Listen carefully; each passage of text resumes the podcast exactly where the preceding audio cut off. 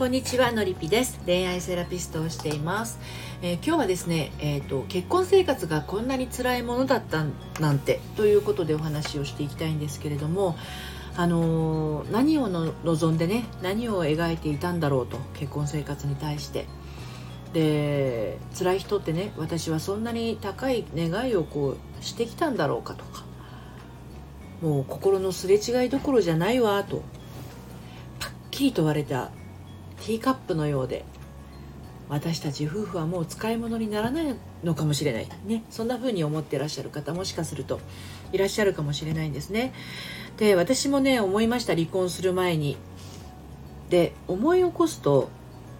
うんと、何が辛かったかっていうとあこれは別にあのあなたに離婚を推奨してねお話をしているわけではなく私のように離婚になってしまわないように、えー、してほしいからこそねお話をしていくんですが私は28歳で結婚して、まあ、出会って5日でプロポーズされて半年後に入籍をしてその翌年には、えー、1年後かな子供が生まれていたという、まあ、割とスピード感のある最初の結婚をしたんですけれども40歳の時に離婚をしています。でその離婚はすぐ決めたわけじゃなくってやっぱりじわじわじわとですねあの気持ちの動きがあったわけですよね。で離婚前にその思ったことなんですけどあの何が辛いのかっていうとまず初期段階はですねあの不満に気づいてないっていう状態のなんか知らないけど不調な感じです。うん、まだ不満に気づいてないような段階っていうのがあるんですよ。だけどなんか調子が悪いなみたいななんか釈然としないなみたいなあの状態ですねそれが多分367ぐらいにはあったんじゃないかなと思います。はい、でその後ですね不満に気づく気づくわけですようやく。あ私不満なんだと、ね、なんか納得いかないなっていう状況に気づいていくわけですね。でそうなってくるとちょっとねあの、まあ、不満に気づいてない時の方が辛いのかなで不満に気づくとあの割とこう自分の感覚にも気づいてくるのでムカムカすることが増えてくるし目に入ってくるわけですよね。でこっからなんですけどその不満がちゃんとこう自分の外側に出れば感覚の部分も感情の部分も消化されていくんですけれどこれがですね不満が言えないとか言っても畳みかけられるとかあの言う時間がないとかえー、っと言ってはいけないみたいな思い込み、まあ、そうしますとですね自分の中でですよ自分の中でだけ我慢大会が始まります。ね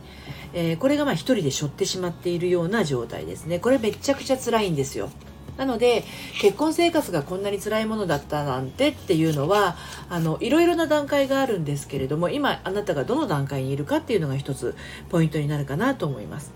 はい、でこの我慢大会が始まっている状態だとしたらですねあの助けてが言えない人あとあのノーが言えない人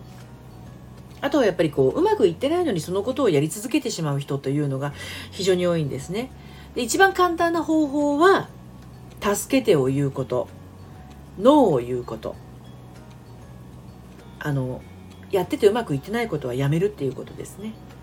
はい。一番簡単なのはこれです。助けてを言う。ノーを言う。イエスノーのノーですよ。ノーを言う。それからあのやり続けてねあのちょっとモヤモヤしてたりとか気分が乗らないものはそのやめるっていうことですね。ただねこれがねできないっていう人がいるんですよ。うん、あの助けてを言ってはいけない。ノーを言ってはいけないあの我慢してやり続けなければいけないみたいなそういうなんだろうなべきねばならないをあの持っていますとどうしたって心の中に引っかかりが常にある状態になってしまいますので苦しみはなかなか取ることができません。なので結婚生活がね本当にあの辛いな嫌だなと思ってる人はですねあのせっかく夫婦って2人揃っていますので片方ができないことは片方がカバーするぐらいのあのそういったお互いをこう支え合うような気持ちがない限りどうしたってうまくいかないんですよ。でどっちもできないことがあるんだったらあの別の力を借りるとかあのもうそれはこの夫婦の中ではやらないっていうふうにしないとどっちかが我慢してやり続けるっていうのは一番健全じゃないですあの心にと心にとってね。うん、であのなんかこうえーと、例えばね助けてって言ってもあの助けてもらえないとかねノーを言ったらこうなんでできないだって怒られちゃうみたいな。いや怒られちゃうんじゃないんですよ。やっぱりできないものはできないって言わないとわからないんです。そのできないものをできできないなりに頑張るとかできないものをできないって言わずにほっとくとかすると相手だって一体どうしてなのっていうことになっちゃいますからもう本当に私は辛いんですできないんですやりたくないんですっていうのを言葉にして言うっていうことです。私はこれ結婚生活のうちであんまりやってきませんでした。で結果としてあもう無理ってなって離婚に行っちゃったんですけどこれはね離婚は本当にやめた方が本当はやめた方がいいです。だけど自分が自分を傷つけてまで結婚生活って続けるものではないと思ってるのであの完全に離婚反対派ではないんですけど自分がしてますしね、うん、あの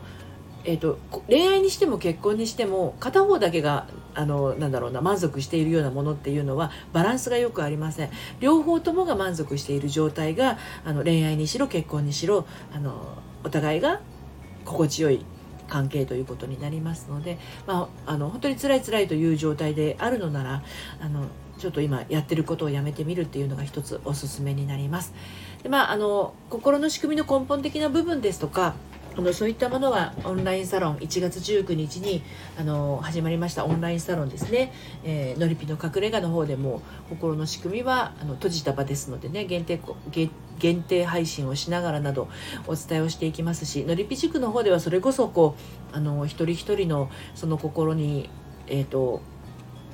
何て言うのかないろいろかぶさっているものをほどいて、えー、本当はどうしたいのっていうところに立ち返る時間をねじっくりと持つっていうことをやっていますのであのもし何かあの気になることありましたら LINE の方で全て受付をしていますのでお声かけをしていただければなと思います。ということで今日も最後まで聞いていただいてどうもありがとうございました。それではまた。